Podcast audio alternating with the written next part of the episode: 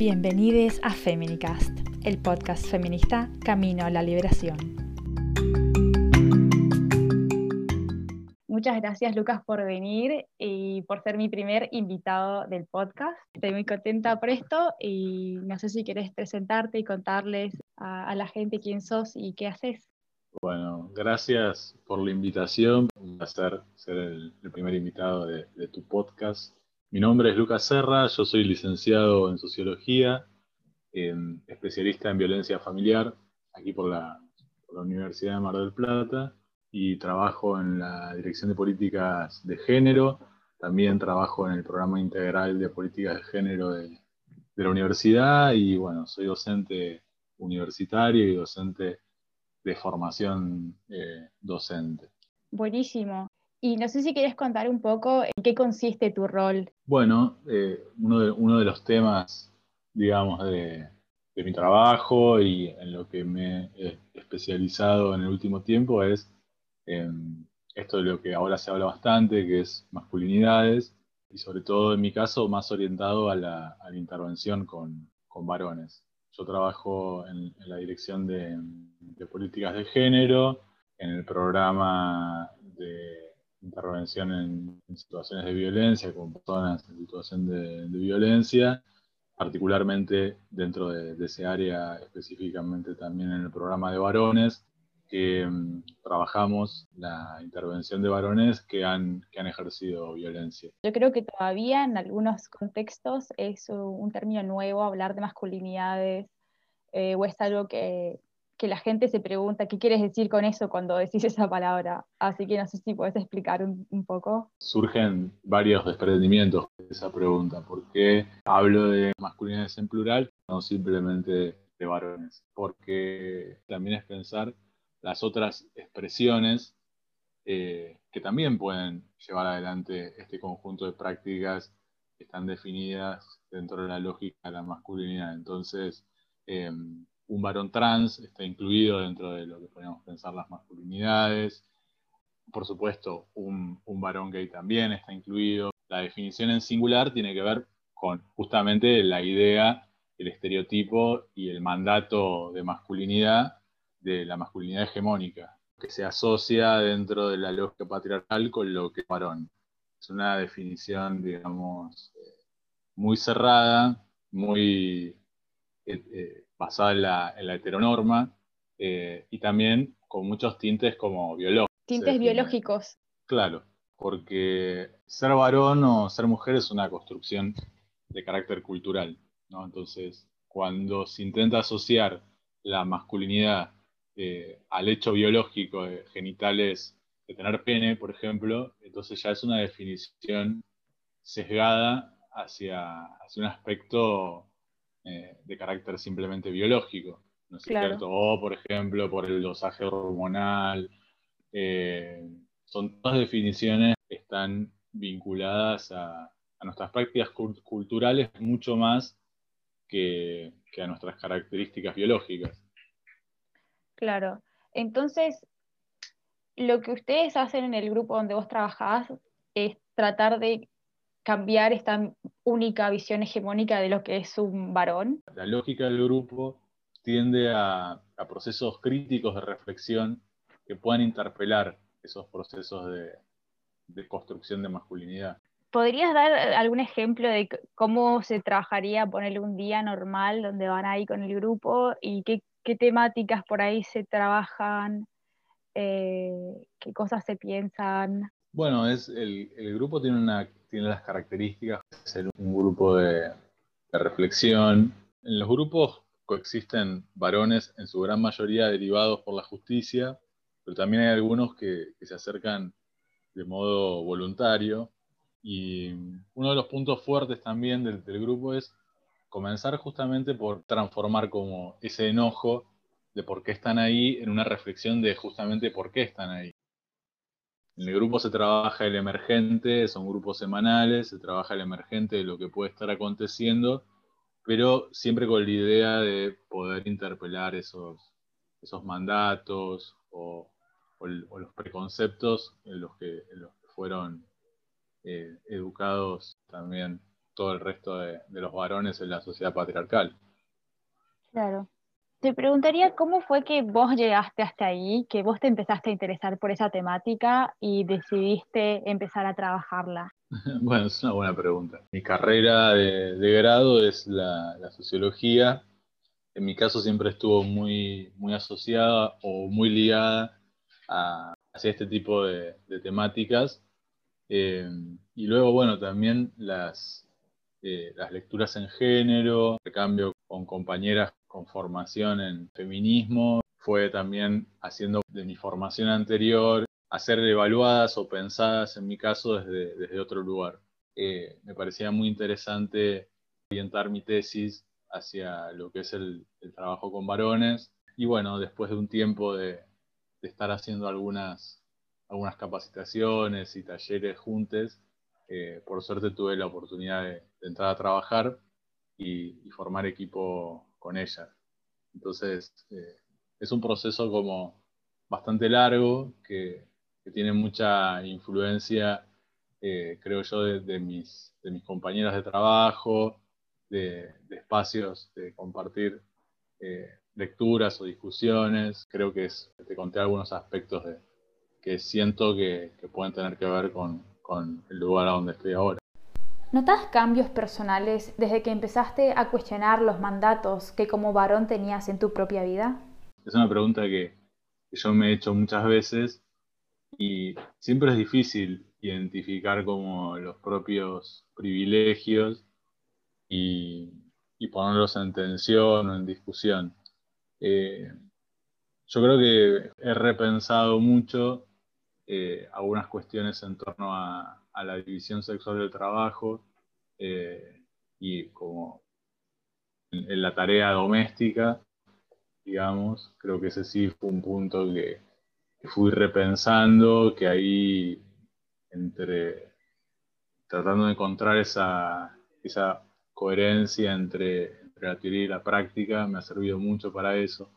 También las formas, creo, de, intervención, de, una carrera que no, no estaba entonces también como una forma de, pensar antes para el trabajo y que tal vez desde en el campo profesional, ¿no? Para, la tarea que yo hago y ya sea como docente o, las tareas que tengo más ligadas a, la intervención. Eh, creo que en esos aspectos siento que sí hay un cambio de, de cómo yo pensaba antes. Creo que es un conjunto de cosas que por supuesto que, a veces eh, siento que soy, soy para adelante y siento que otras cosas todavía como me faltan de modificar prácticas. Claro. Claro, creo que en algún punto a todas las personas que estamos pensando en el género y demás, es como, por un lado sí, o sea, uno cambia, pero por otras cosas hay cosas tan arraigadas que que me imagino que pueden llevar una vida hasta que se las modifica por completo. Sí, sí, por eso yo creo, no, no me gusta mucho el término de construcción, porque parece algo como un, concepto demasiado individual y un poco de, autorrealización, decir como, bueno, eh, soy un balón deconstruido. Creo que nadie puede decir eso. Eh, y me parece también que, es peligroso ponerlo como una meta que se pueda alcanzar de forma individual.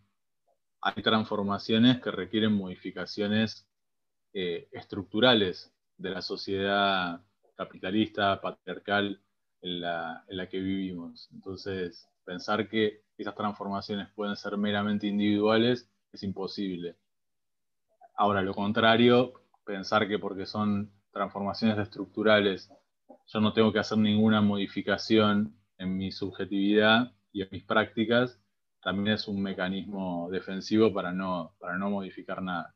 Entonces, desde luego que, es muy complejo, pero yo creo que haber elegido, por así decirlo, ¿no? como aventurarme al trabajo con masculinidades o con varones, es una experiencia que al atravesarla eh, no, está acabado y, no es puramente un proceso eh, académico en un sentido puramente intelectual.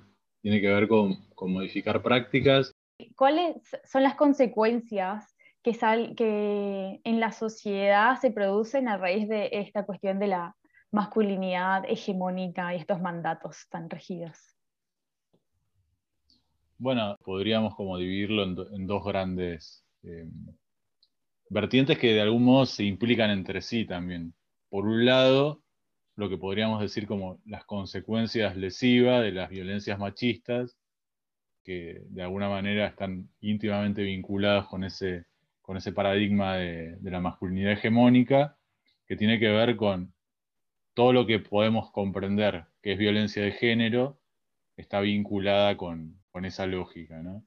Eh, también con todas las otras formas de, violencia que también es violencia de género expresada, por ejemplo, en la desigualdad en la, distribución del trabajo o la división sexual del trabajo, donde las mujeres o las identidades feminizadas tienen toda la carga de no solo de, las tareas domésticas, sino de las tareas de cuidado, incluso también menor remuneración en lo que sería el trabajo asalariado, una devaluación del trabajo femenino, tal vez como lo plantea con claridad Silvia Federici, pero también una desigualdad en todo lo que tiene que ver con, la implicancia en, los cuidados, de, no solo de, generalmente lo pensamos en relación a, a les hijes, pero también podemos pensarlo en cuanto a eh, los adultos mayores, ¿no? también que, representan todas esas prácticas de cuidado familiar y luego también en cuanto a las profesiones que se dedican al,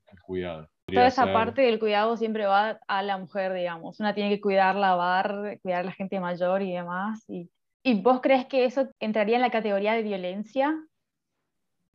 Es una forma, digamos, de, violencia en el sentido de la obligatoriedad. Digamos que son, son tareas también que, que pueden ser asumidas voluntaria y amorosamente, pero ahí la palabra clave es la posibilidad de elegir.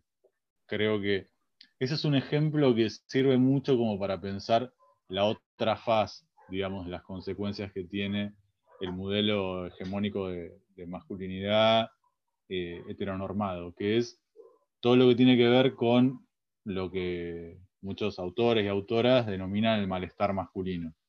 El malestar masculino está muy ligado a una construcción hegemónica de la masculinidad, donde el proceso de socialización del varón eh, de alguna manera limita todo el campo de, la afectividad o de la demostración de, sentimientos en el proceso de construcción del, varón en la sociedad eh, heterosis patriarcal, está muy vinculado al ejercicio de ese poder.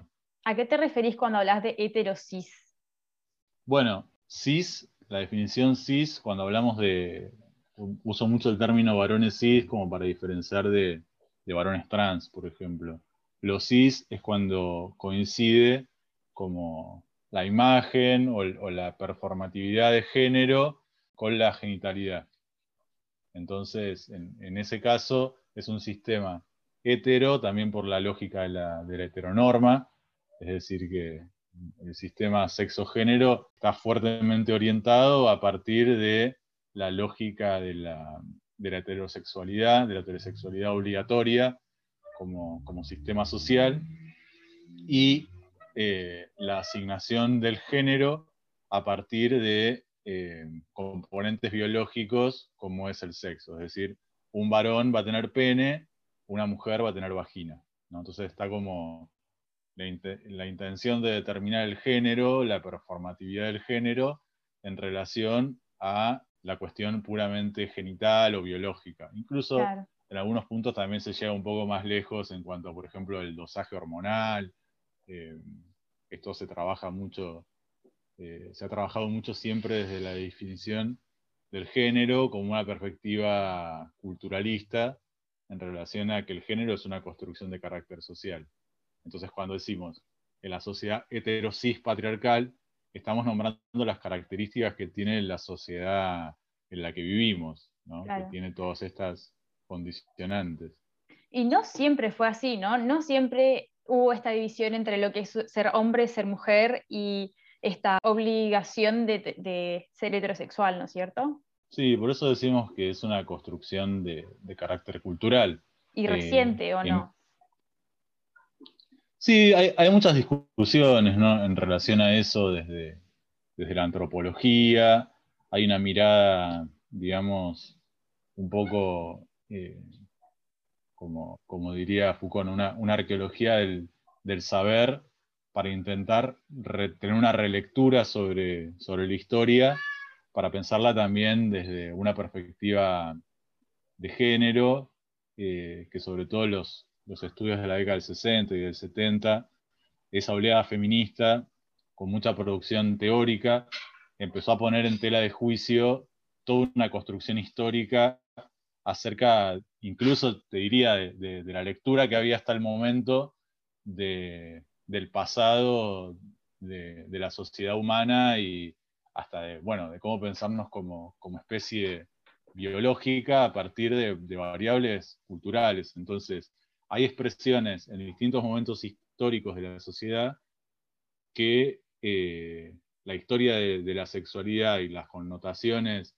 al sexo y al género no estaban articuladas como en esta etapa, digamos, de, la modernidad capitalista del siglo XIII en adelante, que es donde podemos decir, bueno, esta es la modernidad capitalista eh, caracterizada por una sociedad patriarcal de un determinado modo, con un tipo de producción específica, con una división sexual del trabajo tal como la conocemos, con un trabajo asalariado definido como, un trabajo remunerado, como un trabajo doméstico definido como no remunerado, con el modelo de familia tal cual lo conocemos ahora, eh, han puesto de relieve toda una serie de prácticas que fueron construidas históricamente.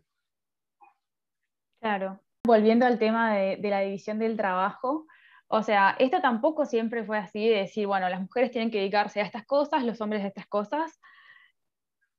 Y cómo hoy en día se podría revertir, en, o sea, cada quien desde su lugar, eh, esta cuestión eh, de la división del trabajo por género. Bueno, es una, es una interpelación necesaria. Eh, ahí se cruzan, digamos, dos, dos elementos fundamentales. Una, por un lado, la idea también de la, de la conformación. Cuando hablamos de la modernidad capitalista, hablamos de un tipo específico de construcción y, un modo de producción específico y un modo específico también de, apropiación de, valor. En ese sentido es como muy recomendable, eh, hoy la nombré a, Federici, pero Calidad en la Bruja eh, es un libro imprescindible para pensar eso, como, como desde el marxismo se había, se había pensado la acumulación originaria, es el proceso de, gran acumulación de capital y de creación de un nuevo tipo de fuerza de trabajo, eh, Federici le pone una perspectiva de género también histórica para pensar que esa acumulación fue también posible porque se produjo una devaluación del trabajo femenino y se pudo establecer, el capitalismo estableció esa eh, diferenciación tajante entre un trabajo productivo, rentado, es decir, asalariado, y un trabajo reproductivo que no iba a ser asalariado y que hasta el momento no lo es. Yo creo que ese es el gran punto de, discusión para pensar el trabajo en el, siglo XXI. Un trabajo cada vez más precarizado, con niveles de explotación muy grandes, donde las más pobres y las más explotadas son las, son las mujeres y las identidades feminizadas. Entonces, es una discusión de cada uno de nuestros hogares, de cómo, de cómo dividimos el trabajo en nuestros hogares, quienes se hacen cargo de las, de las tareas de reproducción, las tareas domésticas, quienes se hacen cargo de las tareas de cuidado eh, en, general en la sociedad, pero también es una discusión fuerte acerca de la orientación del, capitalismo en el siglo XXI. Eh, entonces, creo que en ese punto el feminismo también instala un debate que es un debate en torno a, una transformación profunda del, modelo productivo que tenemos, o del tipo de modelo de productividad que, construyó la modernidad capitalista. En ese sentido es, un paradigma como, revolucionario cuando lo pensamos también desde, desde la base material de la sociedad en la que vivimos. Claro. Que se, o sea, lo que plantea eh, Silvia Federici, hasta donde yo entiendo, es que en algún punto se pudo generar todo ese capital gracias a que las mujeres estuvieran en sus casas reproduciendo, eh, lavando la ropa, haciendo la comida, haciendo y criando hijos, y bueno, y todo eso, digamos que no se, no se, no fue pagado y hasta ahora no lo es. Sí, la, la, primera oleada feminista, eh, muy, muy relacionada también al, socialismo. Hay compañeras, por supuesto, que, que trabajan mucho mejor la, historia de las distintas corrientes del feminismo, pero en, uno de los, ejemplos buenos para pensar eso, o interesantes para pensar eso, es justamente cuando Rosa Luxemburgo plantea la idea muy clara de, la doble explotación. Entonces, la mujer es explotada como esas grandes masas obreras, donde la mayoría, por supuesto, es, es de las mujeres se transforman en proletarias en el salto hacia la productividad capitalista, pero a la vez también sostiene todas las tareas de reproducción. Entonces hay una doble explotación. Una explotación de, desde lo productivo asalariado y a la vez una explotación también desde, desde el punto de vista de clase y de género. Fíjate incluso que, Federici, esta es una de las... De, que bueno que estemos hablando de Federici porque es una, lectura que en algún momento compartimos eh, y está lindo poder charlarlo también acá. Federici también trabaja después en algunos libros más adelante eh, la idea de cómo el trabajo, por ejemplo, en Europa o en los países centrales capitalistas, las mujeres van pudiendo abandonar progresivamente el trabajo reproductivo en sus hogares, delegándolo en, un trabajo externo, asalariado, que justamente ese trabajo lo, llevan adelante mujeres migrantes de países periféricos, de, África o de América Latina, eh, pero terminan siendo mujeres también las que hacen ese trabajo. Entonces, hay, una temática ahí que atraviesa el género, pero también la clase. Claro. Donde las más pobres todavía siguen siendo las que hacen las tareas de reproducción y de cuidado. Es, es muy loco. Y estuve leyendo otra vez un libro que hablaba sobre cómo se podría solucionar este tema, porque hay muchísimas mujeres y aunque no fueran de clases bajas necesariamente, que tienen que renunciar a, la vida, al trabajo, para hacerse cargo de alguien, por ejemplo, una persona enferma, eh, la madre, la suegra, y eso es algo tan común.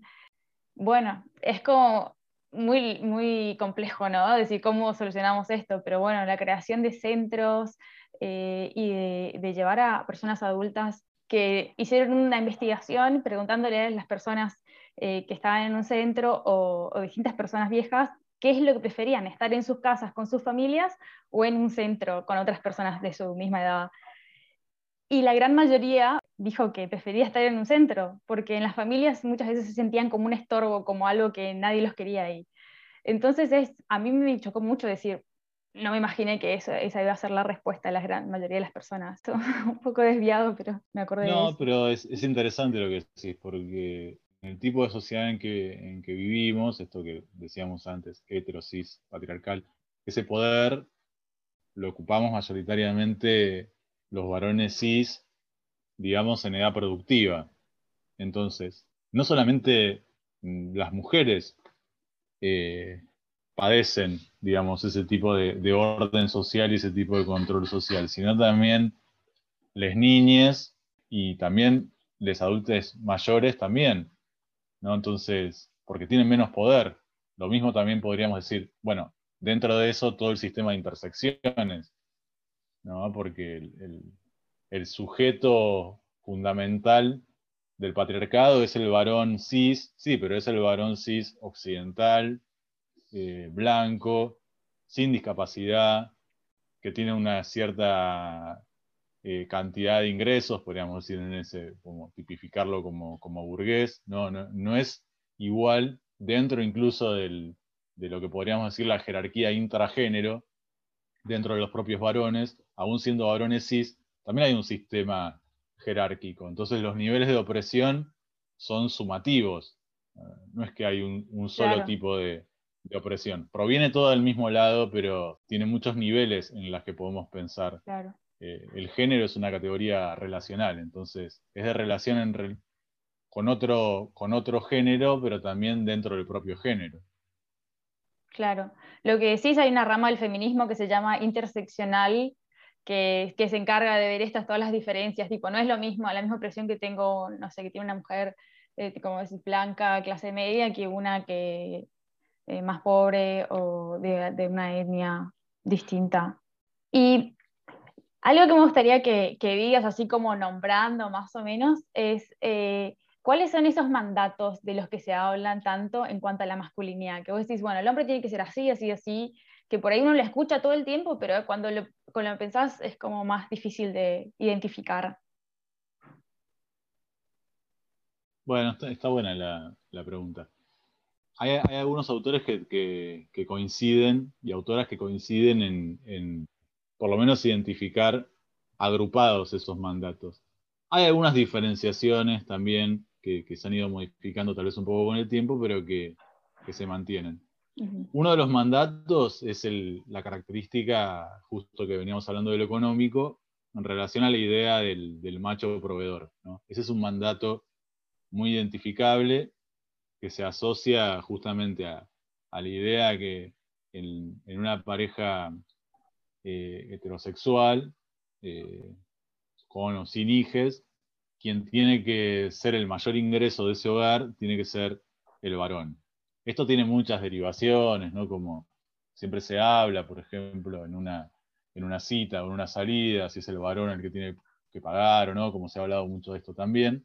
Eh, hasta cosas como un poco más profundas, que es, por ejemplo, quién, quién controla la economía de ese hogar, que tiene muchos ribetes también de, violencia económica, pero que sin dudas para, el varón es un elemento especialmente tensionante ese mandato, porque se han, realizado muchos estudios, también Burini y Meller tienen una serie de, trabajos eh, etnográficos en, Argentina, hay unos trabajos también muy buenos en, México de, de Goodman, que trabajan sobre la idea de el impacto la subjetividad que tiene para el varón la pérdida del empleo.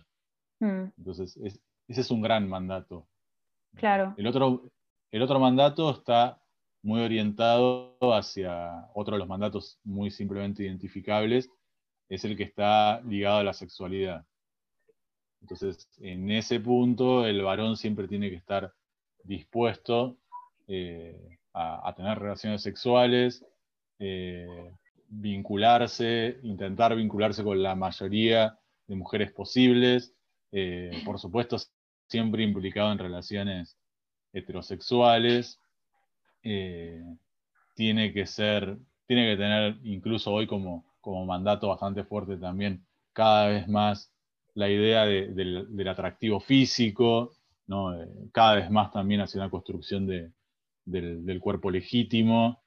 Es un cuerpo el que está permitido, digamos, como para ser macho. Claro, porque está muy, muy ligado a, ese otro imperativo que es el de la, de la fuerza física. Sí. Pero la fuerza física y también la, o, esta idea de que puede soportar eh, cualquier padecimiento, ¿no? Esta idea de, aguantársela. Claro. está muy ligado también a la idea de, de la sexualidad, pero también de, la productividad. Un ejemplo de eso puede ser que tipo, tantos hombres hayan trabajado en condiciones terribles, no sé, en minas eh, o todavía, ¿no? Eh, en condiciones muy malas y sin embargo es como, bueno, no pueden decir nada porque, bueno, tienen que bancársela y, bueno, no, eso no, debería afectarles, digamos. Hay un antropólogo argentino que se llama Hernán Palermo, que tiene un libro que se llama la productividad de masculinidad en la industria petrolera, Machos que se la bancan, se llama el libro, mm. y trabaja justamente esa idea, como, también como una lógica de explotación del capital.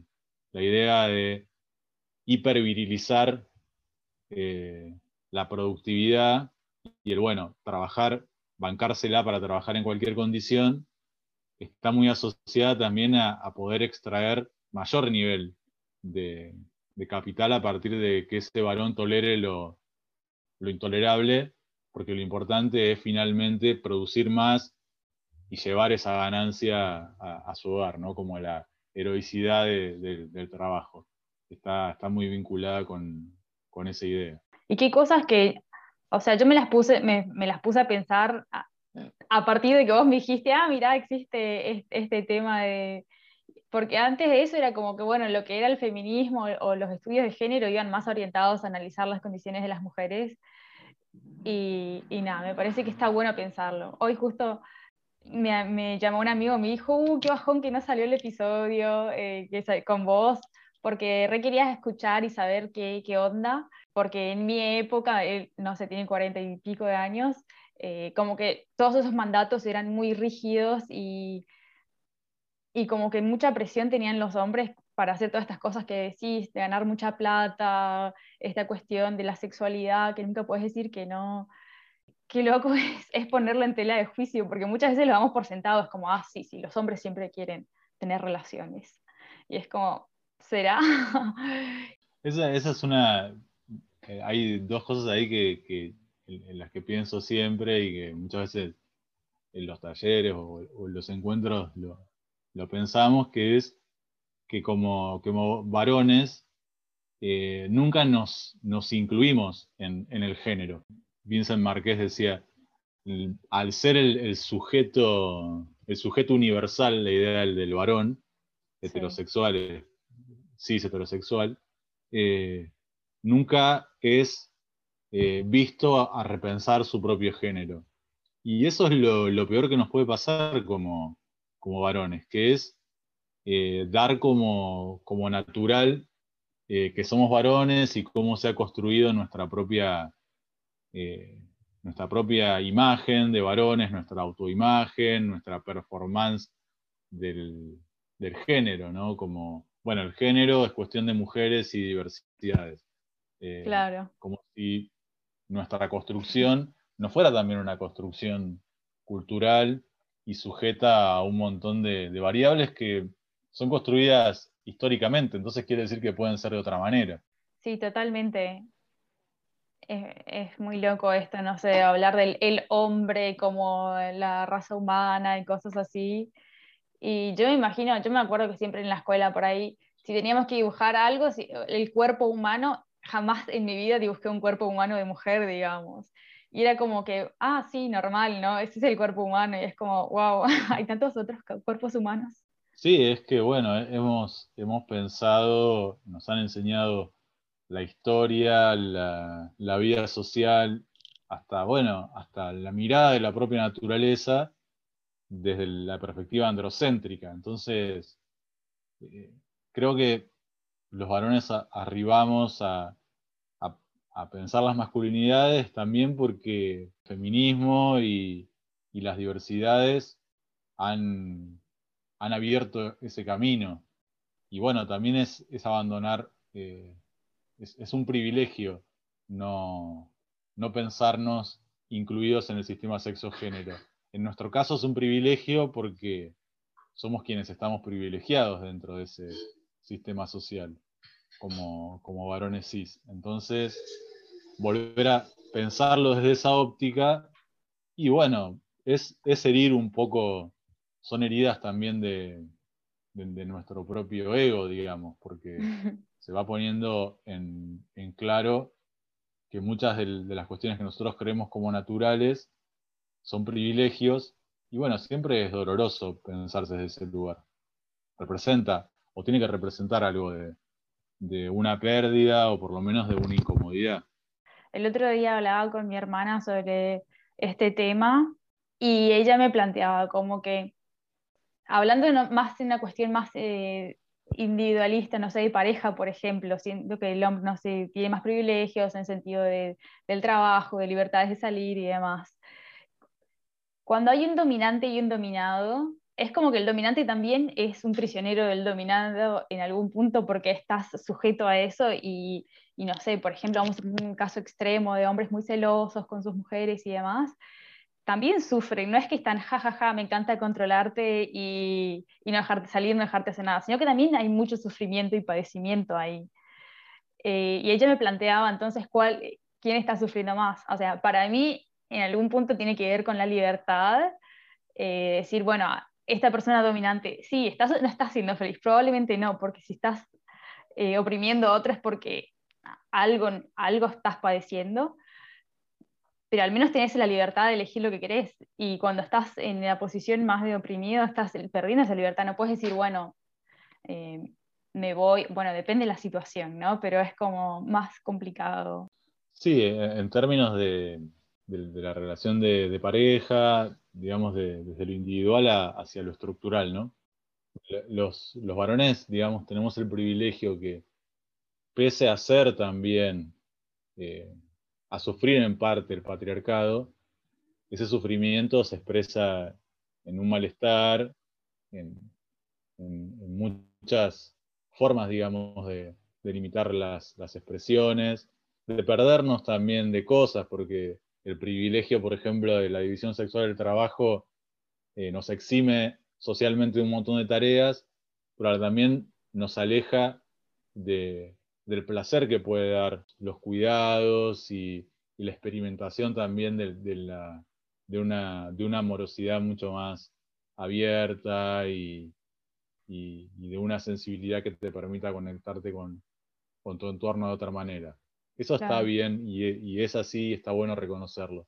Pero por otro lado también, en una situación de, pareja, eh, si bien el varón también es, como vos decías, prisionero de las, de, las normas del patriarcado, eh, tiene un límite material muy claro, que es que el varón en una relación de pareja no tiene miedo de ser, eh, digamos, controlado directamente por la otra persona o agredido físicamente o, digamos, delimitado por completo en sus aspectos simbólicos o materiales, digamos, de la violencia económica que, en general eh, se ejerce desde los varones hacia las mujeres. Entonces, hay una diferencia grande desde ese lugar, que si bien los varones podemos padecer el, patriarcado, llevándolo a un extremo muy grande, los varones, en términos estadísticos, eh, morimos a causa de violencia de otros varones,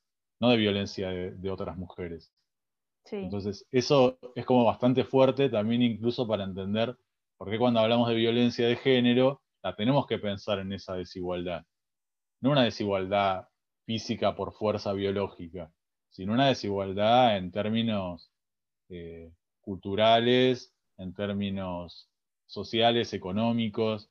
Desde ese lado me parece que ahí cuando decimos, yo no estoy de acuerdo con la expresión de los varones somos las primeras víctimas del patriarcado. No, no, de ninguna manera. Los varones también en ciertos niveles somos víctimas del patriarcado. Me parece que son dos cosas que son muy parecidas, pero no son lo mismo. Claro.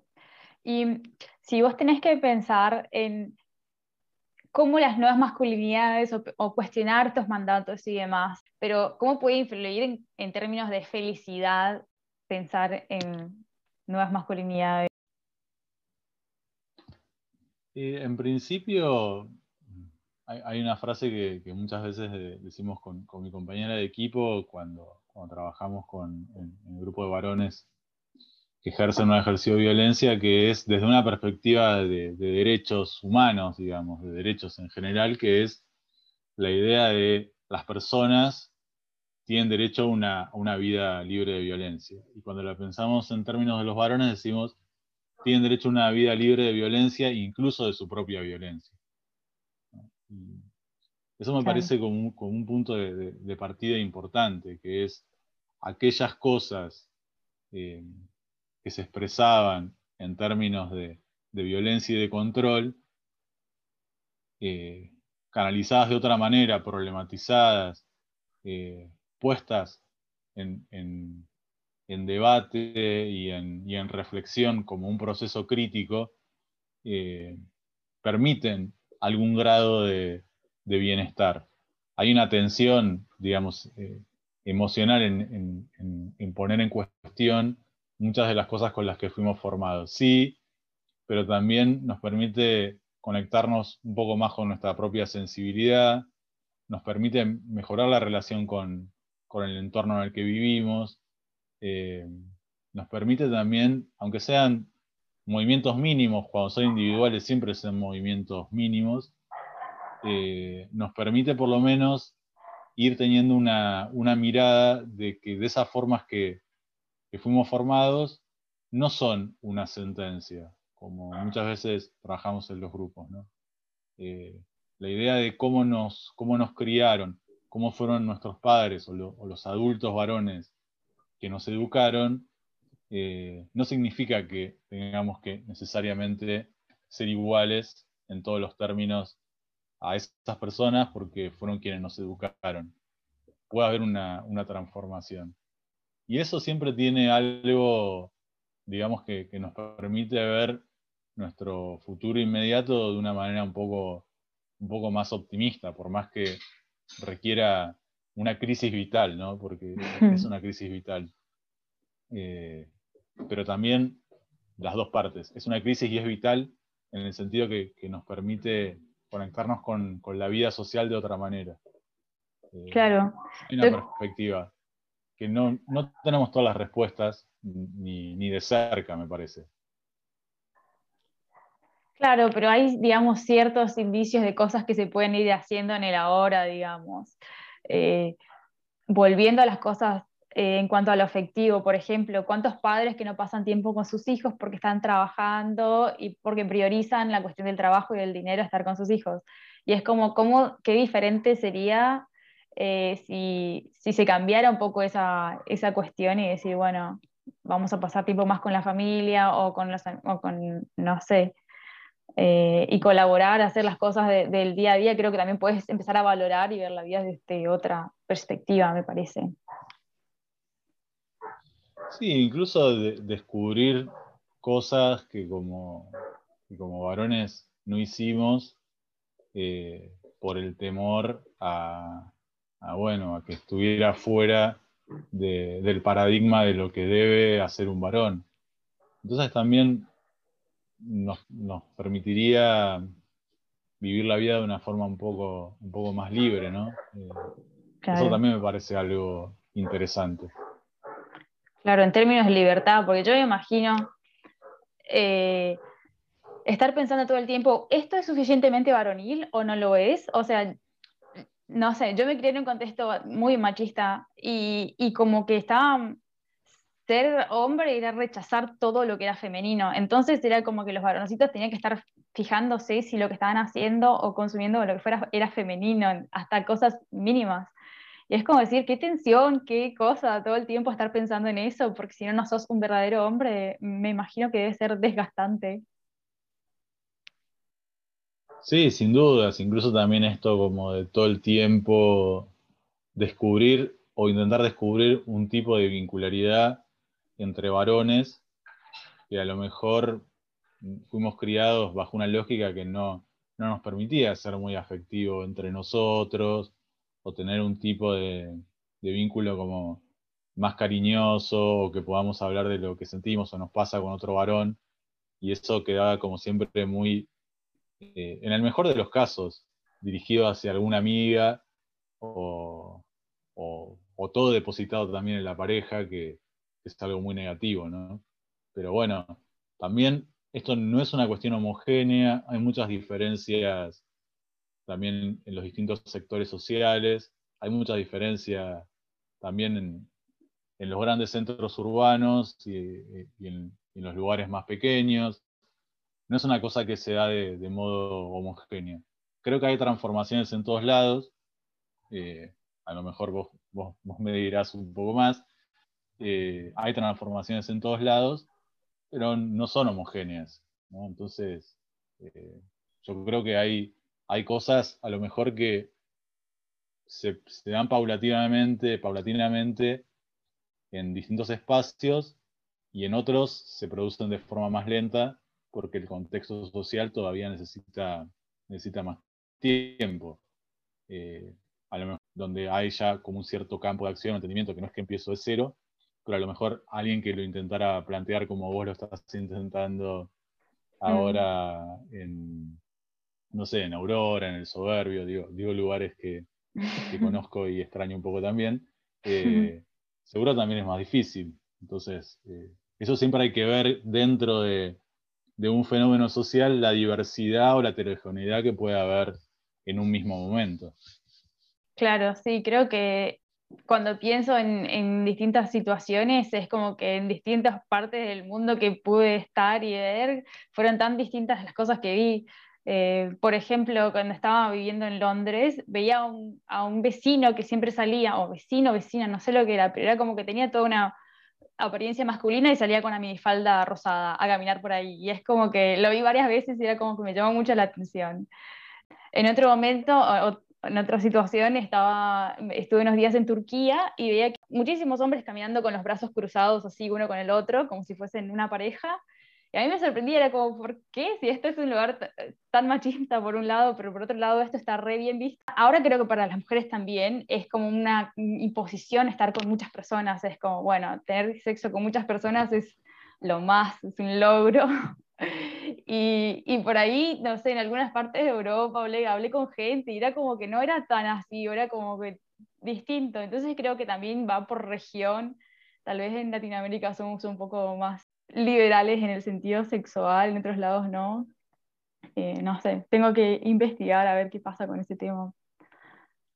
Bueno, hay, viste que hay, está bueno lo que dices, hay, hay algunos debates que son interesantes respecto también incluso a, a, la lógica, se debate mucho e, esta idea de, la responsabilidad afectiva, que a, mí me gusta, la verdad que la, fui aprendiendo más de, mis estudiantes acá, que en algunos encuentros de, educación sexual integral, como surgía como, un punto de debate, también me parece interesante entre, no como una mirada, digamos, eh, atravesado por lo ético o, incluso más por lo religioso, aprovechando que hoy estamos justo charlando de esto. Un, Viernes Santo. una fecha, un Viernes Santo, es una fecha muy, muy particular, eh, que no esté atravesado, digamos, por, por, la, por la moral religiosa, pero que sí tenga una, una lógica de, del cuidado y, de, la afectividad. Bueno, justamente con, con la idea de, de que la vincularidad sexual no sea una vincularidad desde el consumo del cuerpo de la otra persona, sino que tenga que ver con, un encuentro deseado, querido y, siempre respetuoso en los términos que se dé ese, ese acuerdo ¿no? de consentimiento, pero de consentimiento no solo de la práctica sexual, sino también del tipo de relación que queremos establecer. Eso me parece a mí como, como algo que en, algunos sectores, no digo en todos, de, la juventud em, empieza a, tener, a redefinir algunas, algunas pautas que me parece que, son superadoras de, la moral religiosa o de, esa ese tipo de, moralina, pero también de la otra como que podría plantear que, que lo más importante es una, sexualidad donde lo más importante es estar, como decías vos, con, con muchas personas o que tiene mucho del, consumo del, cuerpo del otro, de la otra, del otro, como, como, si no, como si no importara o no implicara nada más que eso. Me parece que es algo interesante, ¿no? Sí, creo que es algo muy interesante de pensar porque sin, sin dudas es algo que sucede mucho y, creo que esta cuestión de la responsabilidad afectiva es una buena alternativa para buscar una alternativa a este consumismo, ¿no? Tratar al otro como un objeto sexual y bueno, y después nos olvidamos y ya fue. O bueno, lo más, que lo más importante sea la anécdota después para contar, es como que es bastante triste. Sí, está bueno también incluso que desde ese lugar eh, los varones hayamos sido interpelados respecto de no solo de el egoísmo del propio placer sexual o la orientación de toda la sexualidad hacia el placer varón, sino también en términos de, qué tipo de, relaciones queríamos, deseábamos construir. Me parece que esas preguntas en, lo particular, en lo individual, también están buenas, como qué, qué tipo de relaciones quiero, quiero tener. las relaciones sexuales son relaciones sociales también. Entonces, me parece que no olvidar nunca eso, que, no es simplemente una, una vincularidad, por más momentánea que sea, y no, estoy diciendo que esté en, contra de eso, estoy diciendo que es fundamental el, acuerdo en, un sentido muy amplio, ¿no? el consentimiento en un sentido muy amplio. Claro. Estaba leyendo un libro de Paul, de Paul Preciado que hablaba sobre un contrato, que ella proponía hacer un contrato donde antes de que pasara nada, decir, bueno, vamos a, estipular cuáles son las cosas que queremos que, que, sucedan entre nosotros y la fecha de vencimiento, todo, y, y, firmarlo. Me imagino que en algún punto habrá sido algo cómico, pero... Sí, viste que también ahora, eh, justo hablando de esto que decíamos, de bueno, cómo se codifican estas relaciones, está bueno, por Preciado ha sido bastante crítica, eh, crítica, eh, crítico en este caso, respecto de incluso también todo lo que nos puede llevar o, que va a tener como consecuencia esta pandemia en cuanto al control de los cuerpos. Entonces, está, está bueno todo aquello que como, sociedad civil, como colectivos, colectivas, podamos discutir y tener, pero que no sea una intervención, digamos, dogmática de ninguna religión ni, ni del Estado, sino cosas que podamos acordar como, seres libres, porque también hay toda una parte, digamos, de, control biopolítico a, partir de, o intensificado con lo que estamos viviendo. Me hiciste acordar cuando, cuando dijiste, cuando hablaste de Paul Preciado, porque esta pandemia también la, lo estuve leyendo bastante, me parece como muy lúcido respecto de, de, estos temas. Sí, la verdad que propone cosas tan distintas y, y tan eh, como que romper las raíces de, lo que consideramos la sexualidad y cómo nos vinculamos sexualmente con otras personas. Está muy interesante.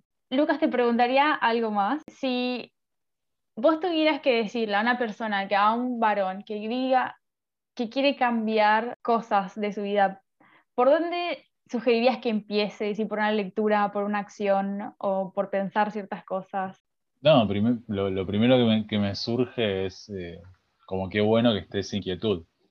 Después, creo que lo primero que surgiría es una, una charla acerca de, lo difícil que es eso. Hay algunas, y que tampoco hay, ninguna receta, cosas que nos pueden servir en ese camino, que a mí me sirven en, ese camino también que, estoy intentando transitar, que sí, que son algunas lecturas eh, que siempre son útiles. Eh, los vínculos con, el entorno que, tengamos.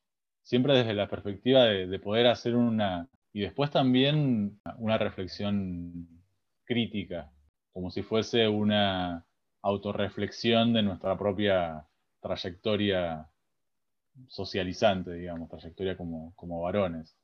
Creo que en ese sentido mm, está bueno a veces guiarse con alguna lectura, depende un poco también de, las posibilidades que hayamos tenido de estudiar, de no estudiar, de tener más contacto con un material más teórico. Digamos que no, hay una respuesta homogénea. Sí está bueno como empezar a, vincularse a lo mejor con, personas que nos, nos puedan recomendar en el lugar donde, donde estemos, eh, con quién poder hablar, eh, quién nos puede si estamos en algún lugar que, ya está teniendo algún tipo de, actividad grupal, estaría buenísimo. Si tiene un amigo, una amiga, una amiga que tiene algún recorrido en el feminismo, en, el activismo de la diversidad, creo que en general eso ayuda un montón, ¿no? Porque es pensarnos también con una óptica diferente y en esos casos siempre eh, el, feminismo y, el movimiento LGTB siempre fue la, fuente para, poder empezar a, interpelarnos como, varones heterosis. Entonces, buscaría por ese lado y bueno, después cualquier otra, cuestión que, que, nos apele también un poco a la sensibilidad y no tanto a la racionalidad. Entonces de repente por ahí lo que te mueve es que viste una película, que leíste un libro de, literatura y no necesariamente un texto teórico, que escuchaste una canción. Buscaría por esos, por esos lados. No, no sé si fue muy, muy concreta mi respuesta, pero... Está muy buena. Pienso, no sé, pienso en algunos varones que se me vienen a la mente. Eh, por ejemplo, el tema de escribir. O sea, yo le contaba a un amigo una vez que yo escribía diarios desde que tenía, no sé, memoria, mis diarios íntimos. Y era como, güey, qué sé, o sea, no, yo nunca escribí un diario porque es como estas cosas de mujer, ¿no? Creo que también producir desde ahí, de escribir, decir lo que sentís, creo que una traba muy grande que hay en día con los varones es no expresarse emocionalmente. Y tal vez un diario puede ser una forma de empezar a abrirse, a expresarse.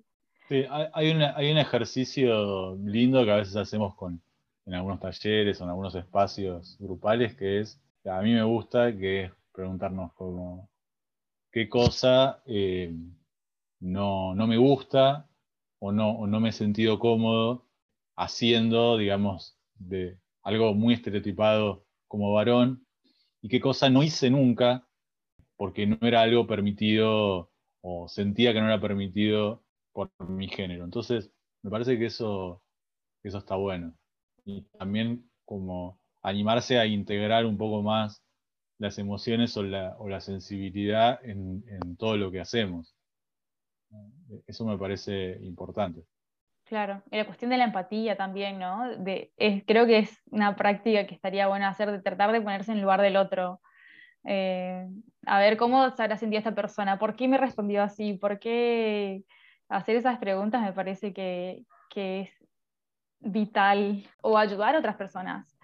Tengo un amigo también que es como que siempre estaba enfocado mucho en tratar de hacer plata y es como que llegó un momento tipo de quiebre y ahora empezó tipo a tratar de ser más voluntarios o decir, bueno, a ver qué voluntariados, ir y ver qué necesitan otras personas que están en peores condiciones que yo y, cosas así. Y es como yo creo que eso te ayuda tanto a salir de, de, la cabeza o del malestar propio, ¿no? Ayudar a otras personas que necesitan. Sí, hay, hay muchas formas. Por eso, mm, en general, Mm, desconfío bastante como de, las recetas o del, paradigma de, la deconstrucción como algo a donde se puede llegar de forma individual y autónoma.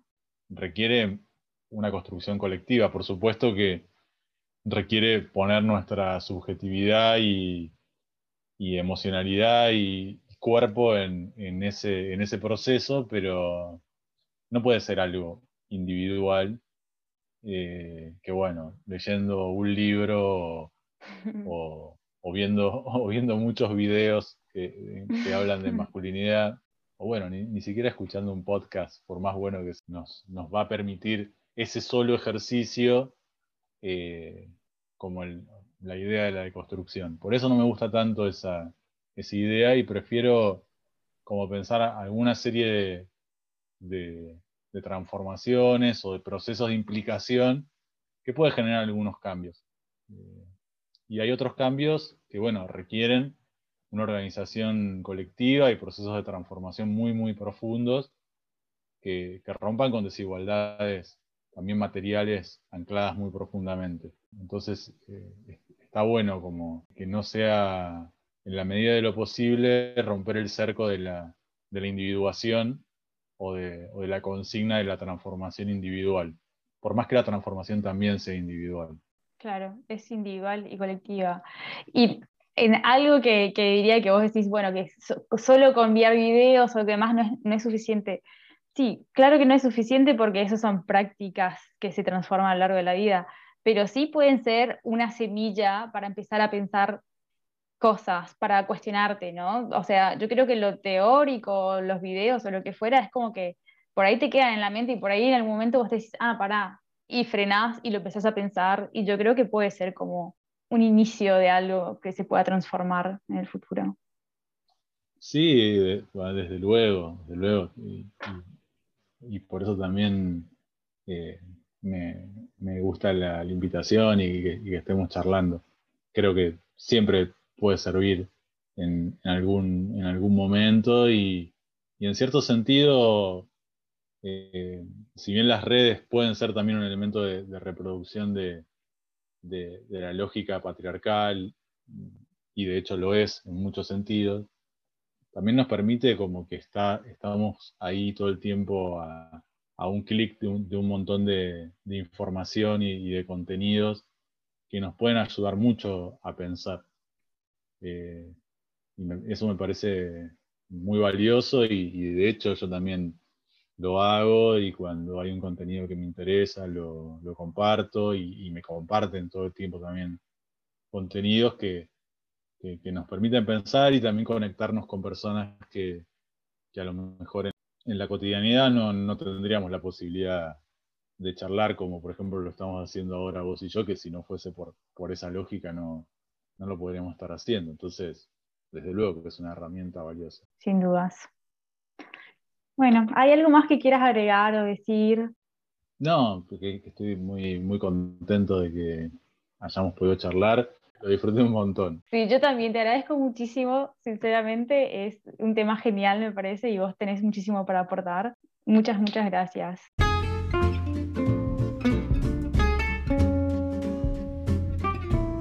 A mí espero que te haya gustado este episodio. Acordate de seguirme en Spotify, en YouTube y dejarme tus comentarios y opiniones que a mí me encantan recibirlos y escribirme y relacionarme con ustedes. Así que les mando un beso enorme. Hasta la próxima. Muchas gracias a ambas por estar hoy presente. Esta reunión es una gran alegría para mí.